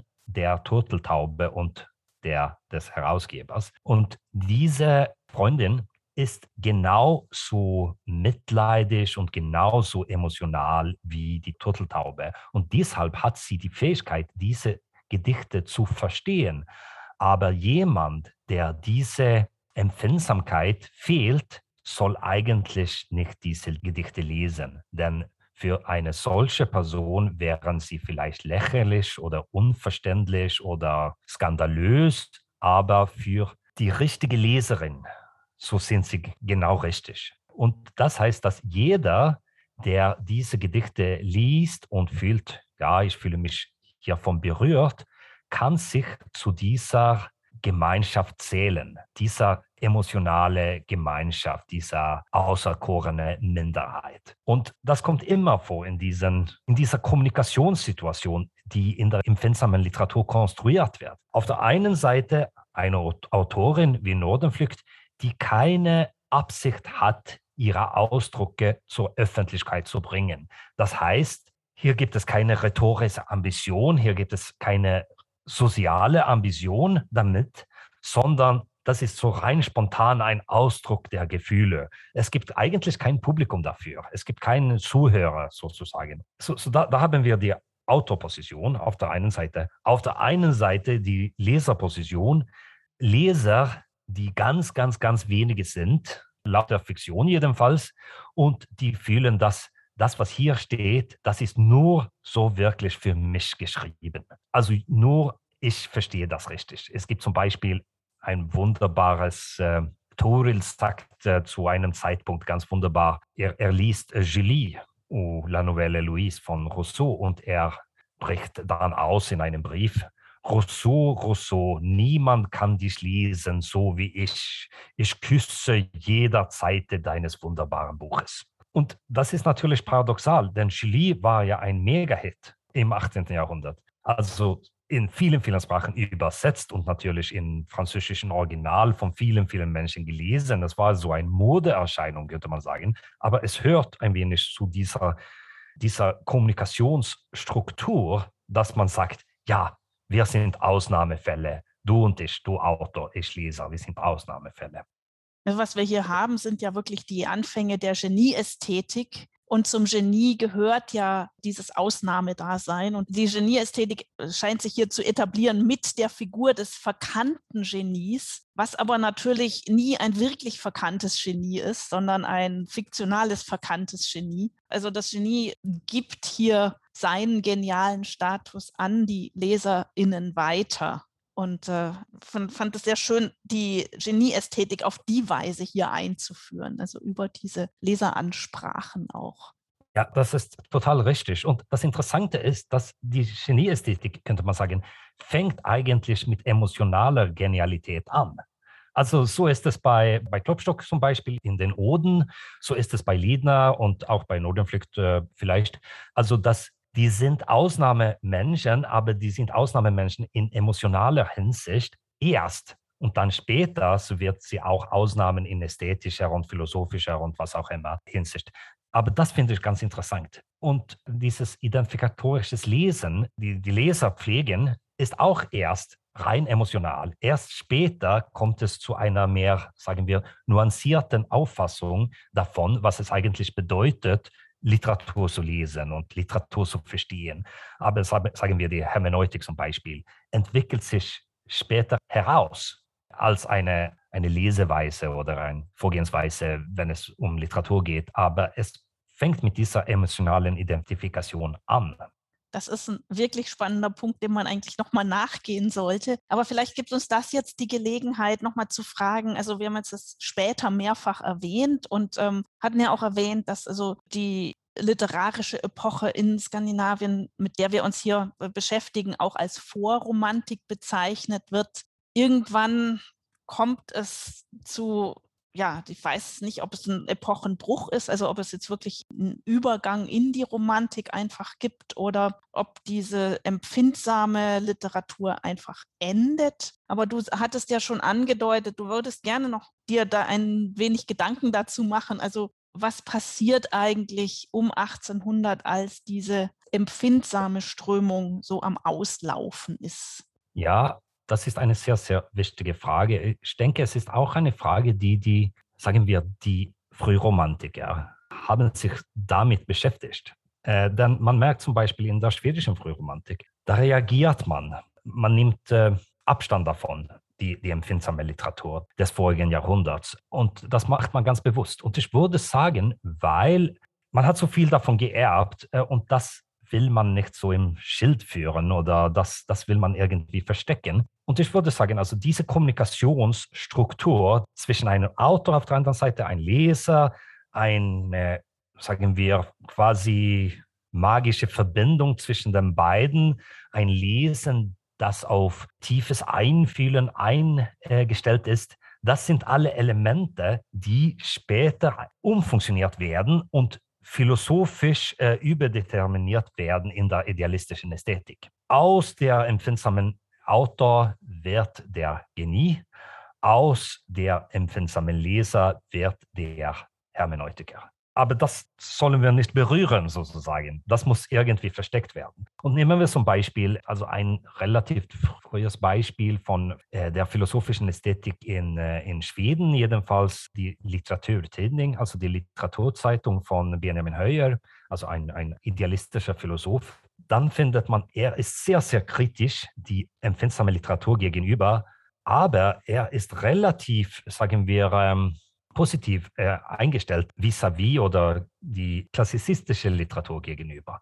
Und das, das glaube ich, das ist Strategie irgendwie. Also eigentlich würde ich sagen, zwei Dinge passieren, ja, oder drei oder mehrere, aber um mit zwei einzufangen. Das erste ist natürlich, dass diese Ausdrucksformen werden altmodisch man hat sich daran gewöhnt, man findet die ein wenig, ja, das war ja so Dinge, die Großmutter hat das gelesen und äh, darüber geweint und jetzt, jetzt möchten wir was anderes, was mehr nuanciertes. Das ist das eine. Das andere wäre natürlich, dass Literatur bekommt eine philosophische Rolle, eine philosophische Funktion. Es bekommt eine Rolle in und späterhin im äh, Unterrichtssystem und so weiter. Und dann wird Literatur anders gebraucht. Äh, und hier haben wir die idealistische Ästhetik und die Ästhetik der Frühromantik und alle diese, also diese Theorien, die es eigentlich zur empfindsamen Literatur nicht gab. Ein drittes Faktor wäre, dass äh, hier muss ich ein wenig zurückgehen. Also eine Funktion, würde ich sagen, der empfindsamen Literatur und der empfindsamen Kultur äh, ins Allgemein war es, die Subjektivität oder die Individualität von Menschen zu entwickeln oder mit einer Struktur zu versehen. Und das kann soziologisch erklärt äh, werden, äh, wenn, wenn man sagt zum Beispiel, dass äh, Es geht um gesellschaftliche Veränderungen, worin die alte, hergebrachte Identitäten nicht mehr zureichend sind. Äh, wir haben mit äh, sozialer und geografischer Mobilität zu tun und in einer solchen Situation brauchen wir Individuen, die individuell adressiert werden können von den Behörden und von der Obrigkeit und so weiter. Und in der alten, traditionellen, vormodernen Gesellschaft, so, so war das nicht nötig. Also wir brauchten keine Individuen. Wir hatten, äh, wir hatten Familien, wir hatten Ständer, wir hatten solche Dinge. Aber jetzt brauchen wir Individuen, denn jede Person wird beweglich und muss in verschiedene Kapazitäten adressiert werden. Und dann brauchen wir eine verinnerlichte Individualität, könnte man sagen. So, das wäre eine Antwort diese Individualität oder das Pflegen solcher Individualitäten wird ja dann ein Anliegen des Unterrichtssystems oder des Erziehungssystems. Dann verändert sich auch natürlich, welche Form von Individualität man braucht. Also diese ein wenig wilde Emotionalität im 18. Jahrhundert muss in etwas anders verwandelt werden. Und so zum Beispiel, so hört Männer auf zu weinen im 19. Jahrhundert. Denn das gehört sich nicht. Jetzt brauchen wir eine andere Form von Subjekte. Und dann brauchen wir auch eine andere Literatur. Wir brauchen auch eine andere, ein anderes Konzept von Bildung, die nicht nur auf Emotionalität ausgeht oder damit zu tun hat, sondern anders aussieht, breiter angelegt ist andere Eigenschaften der Individuen pflegt und äh, befördert und so weiter. So, das, das, wäre eine, eine sehr vielschichtige Antwort auf die Frage oder ein Versuch, sie zu beantworten. Ja, vielen Dank. Äh, ich fand das Letztere gerade nochmal sehr, sehr interessant äh, und das leitet in gewissem Sinne eigentlich über nochmal dann zu unserem nächsten Podcast, der nach der Sommerpause kommt, von Janke Klock, die sich mit Camilla Collett beschäftigen möchte und wo es, also ich, ich sage das jetzt schon mal vorher, denn in Colletts Roman geht es ja durchaus auch sehr stark um Gefühl und äh, Schulen des Gefühls, aber der ist aus der Mitte des 19. Jahrhunderts. Und ich glaube, was bis dahin passiert ist, ist auch, also Otto, du sagtest gerade, Männer hören auf zu weinen im 19. Jahrhundert. Und man sollte hinzufügen, Gefühl gehört den Frauen. Also diese Polarisierung der Geschlechtscharaktere, wie Karin Hausen das genannt hat, die sich nun ergänzen sollen und die uns heutzutage so natürlich erscheinen, die setzt dann eigentlich erst ein. Und dass also quasi Gefühl die Domäne der Frauen ist und Intimität die Domäne der Frauen sein soll. Das haben wir heute gesehen, ist in dieser empfindsamen Konstellation im 18. Jahrhundert noch nicht so vorhanden. Also das finde ich ist ein schöner Übergang zu dem, was das nächste Mal nochmal kommt. Und vielleicht ist jetzt auch ein guter Zeitpunkt, deswegen Otto, deine Frage an Janke Klock hier zu stellen. Ja, äh, gerne. Äh, aber vorerst möchte ich vielleicht ähm, auf deinen Kommentar ein, ein wenig eingehen, denn das stimmt, würde ich sagen. Also wir bekommen wirklich diese Polarisierung der Geschlechter im 19. Jahrhundert, aber diese Polarisierung wird natürlich im 18. Jahrhundert und in der Empfindsamkeit vorbereitet. Denn es kommt in dieser Kultur natürlich, äh, es gibt eine so Rollenverteilung äh, zwischen den Geschlechtern, wo die emotionale Fähigkeit der Frauen gelobt wird und von Männern nachgeahmt werden soll. Zum Beispiel heißt es bei äh, Gellert, der deutsche Schriftsteller, so heißt es das äh, in, in, seiner Brieflehre, man soll sich bemühen, die Briefe von Frauen nachzuahmen, denn die sind nicht gelehrt, die haben nicht die Rhetorik in der Schule gelehrt und deshalb so drücken sie sich natürlicher aus. Aber dann sagt er, das soll auch Männer tun. Also selbst wenn ihre natürliche Ausdrucksfähigkeit in der Schule zerstört geworden ist, so sollen sie dann, dann können die, die Briefe von Frauen lesen, um ihre natürliche Fähigkeit wiederherzustellen. Im 19. Jahrhundert dagegen, dann sagt man ja, diese Fähigkeit hört die Frauen zu, und aber Männer, die sind so. So, so das ist ein, ein wichtiger, wichtiger Punkt. Äh, ja, meine Frage für Janke. Liebe Janke, ich habe eine Frage für dich und eine Frage über Camilla Collert und besonders dieser Beziehung, die es in ihrem Werk gibt, zwischen die Frage um die Stellung der Frauen auf der einen Seite und die Frage über Urbanität, Stadtplanung und so weiter, womit sie sich auch sehr beschäftigt hat. Worin besteht eigentlich die Verbindung zwischen diesen beiden Interessengebieten, die bei Colette so präsent sind? Da würde ich gern ein wenig äh, hören. Danke. Wir sind sehr gespannt darauf, äh, was Janke dazu zu sagen hat. Ich frage äh, jetzt nochmal Alva. Du hast uns wie immer geduldig zugehört und unsere technischen Stolpereien gut begleitet. Hast du Fragen oder Kommentare noch für Otto? Keine Frage, weil alles, was mir im Vorfeld aufgekommen ist oder jetzt während eures Gesprächs habt ihr untereinander schon sehr gut äh, miteinander beredet und vor allem diese Verbindung vom Barock jetzt in die Empfindsamkeit. Das ist mir wirklich jetzt nochmal sehr klar geworden durch ähm, eure beiden Erklärungen.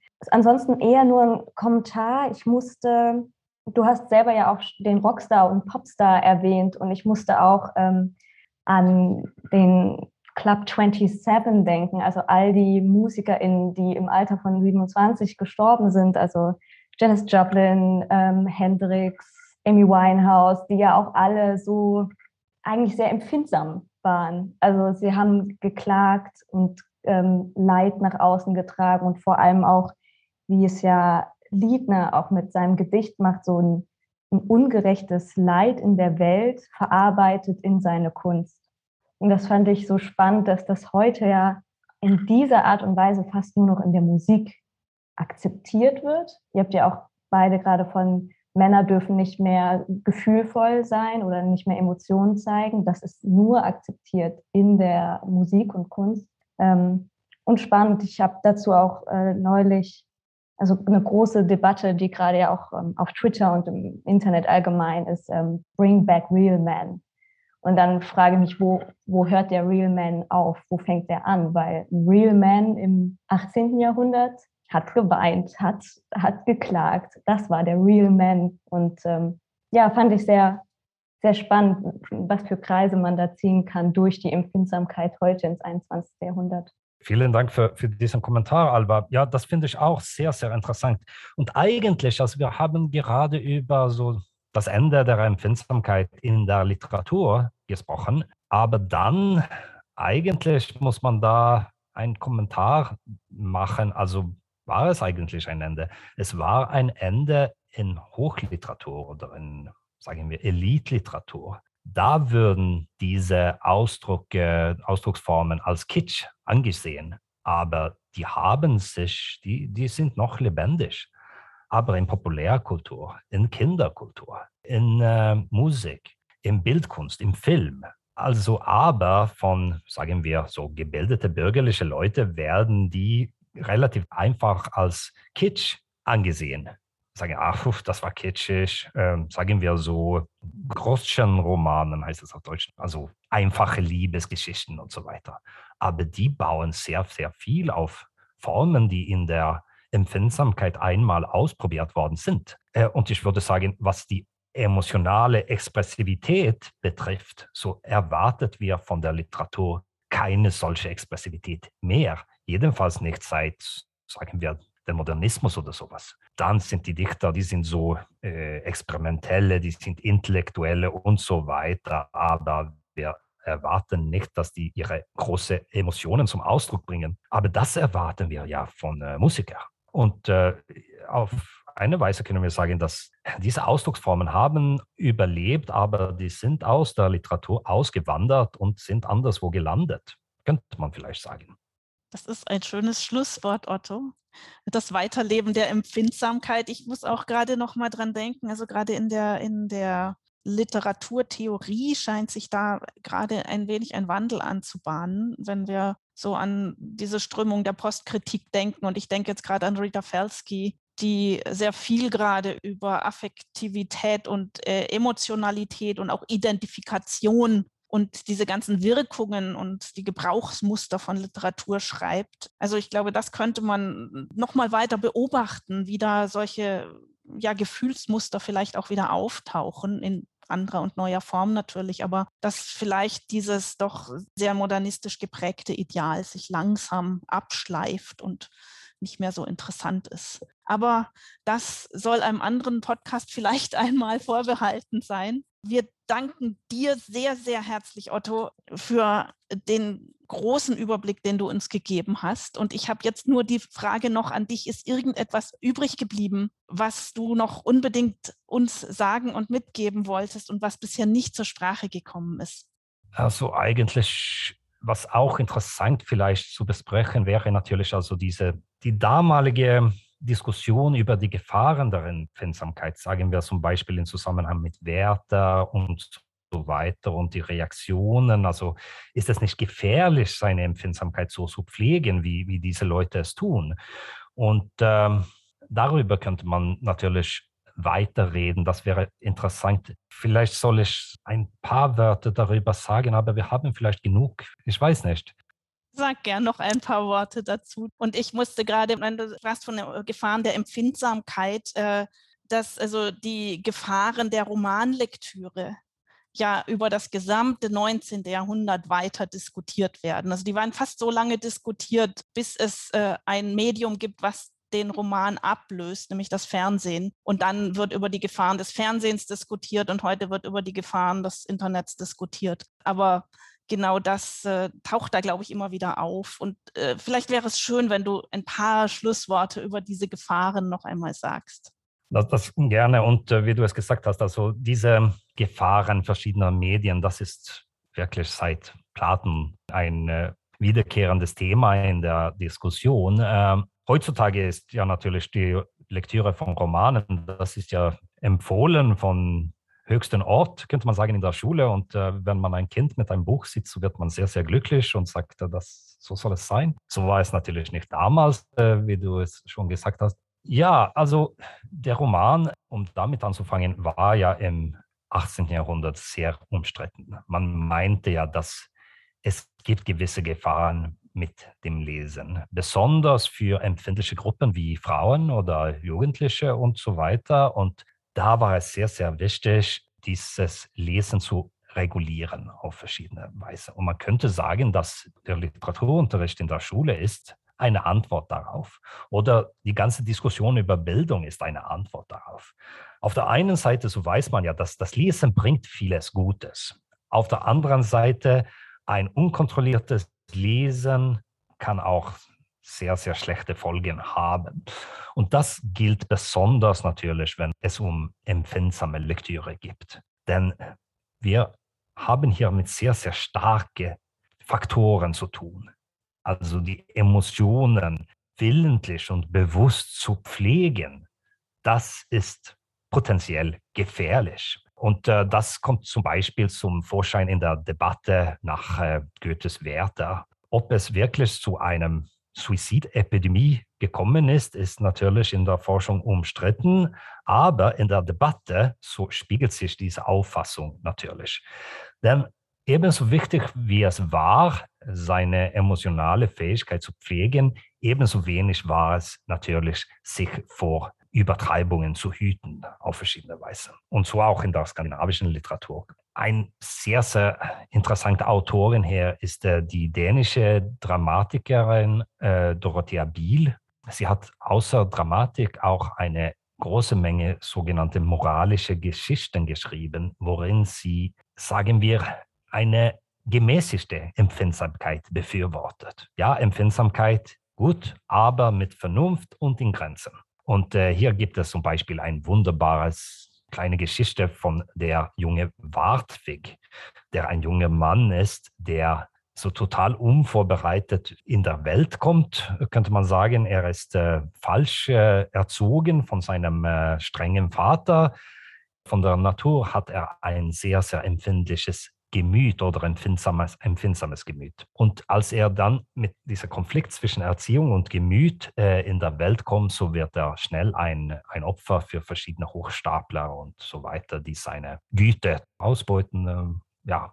Und daher, so wird er von einem Freund ein so Lesediät vorgeschlagen, denn das Lesen, das bereitet für das Leben ebenso gut wie andere Erfahrungen äh, vor. Aber leider wählt er dabei ausschließlich empfindsame Lektüre und nicht die beste Bücher, sondern Titel so wie Millers Siegwart eine Klostergeschichte, was wirklich in der Literaturgeschichte wie so wie ein so nachwärterische Nachahmung angesehen wird. Und er orientiert sich total an diesen Vorbildern und alles geht schief äh, und am Ende wird er von seinem strengen, jedoch liebevollen Vater gerettet so ist.